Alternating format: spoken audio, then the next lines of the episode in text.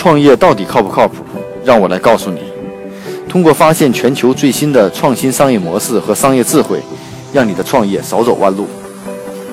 大家好，我是创业不靠谱的 Michael。今天跟大家分享的这个案例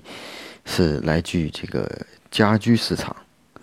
这是美国的一家公司呃公司，最近也获得了 YC 的呃几家公司的联合投资，呃叫家居租赁平台，叫 Filter，呃获得了三百五十万美金的总资轮投资。呃，类似的项目在国内其实也有，也获得了一些天使投资。那这样的项目到底解决什么样的问题呢？呃，整个这个家居的这个家具啊，租赁市场其实并不是，至少从前期看来，和并不是被特别看好啊。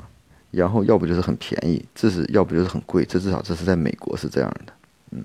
那这家公司想改变是什么呢？他是希望现在面对的主要是千禧一代，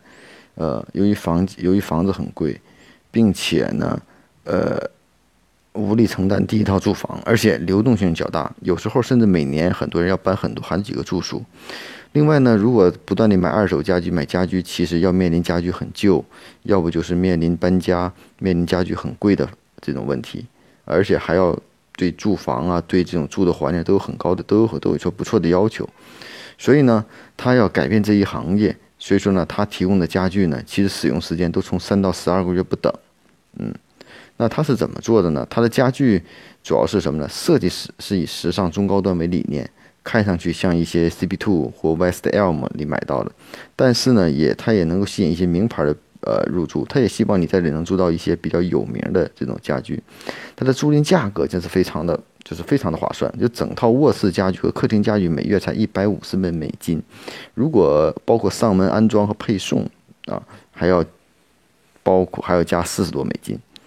那总体来说呢，这个买比买家具要便宜的很多，而且你可以选择不同的风格，跟你住的房子选择不同的风格和形状的家具，质量也不需要担心，会有专门的人定期的这种清洗和维护，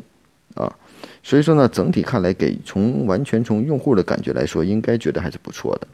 那在之前呢，我记得从一篇报道上也看到过，国内有家公司也做家具的家具的租赁，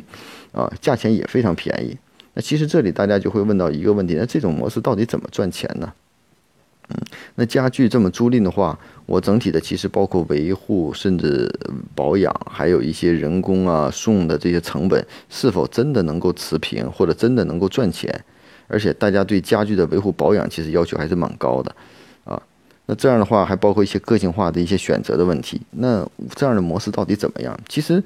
我们想一想，像共享充电宝的商业模式是什么？是怎么赚钱啊？还有包括呃自行车也好，那这里头呢，交租家具，我觉得肯定会是存在押金的问题。因为你不收押金的话，家具损坏就会很大的问题，所以说肯定有押金。再一个呢，对用户的粘性会很强，他获取了长期一代的这种用户，也许这些用户呢，后续会转化成买家具，一旦买房了以后会变成买家具的一些人。至少我目前能看到的可能是这两个点，也许他有更好的商业模式。那至于家具的这种成本呢，我觉得完全可以厂商合作，啊，厂商合作。再一个，走一些新兴的设计模设计呃设计呃设计方式，是嗯，那我们知道。像宜家的家具呢，我们觉得很好，也不是很贵啊，觉得很划算。但是整体的来说呢，它肯定还是有大量的利润的。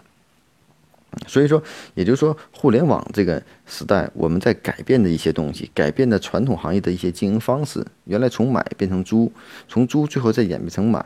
啊，从原来的这种一次性消费，构变了一个长期租赁的服务，然后演变成了这种金融的服务。所以这也就是跟互联网中经常提到的一些 SaaS 的理念比较相像，长期持续的服务比一次性的服务可能更具有吸引力。那通过今天那个案例分析呢，至于这种家具的租赁模式到底靠不靠谱，到底可不可行，我觉得真的是在创业的初期，从零到一的阶段是靠执行出来的。任何一种商业模式的探索都是不停的、不停的摸索出来的，并不是说是臆想出来的。但是我觉得，从用户的角度来说，至少在北上广，至少在北京这样的城市，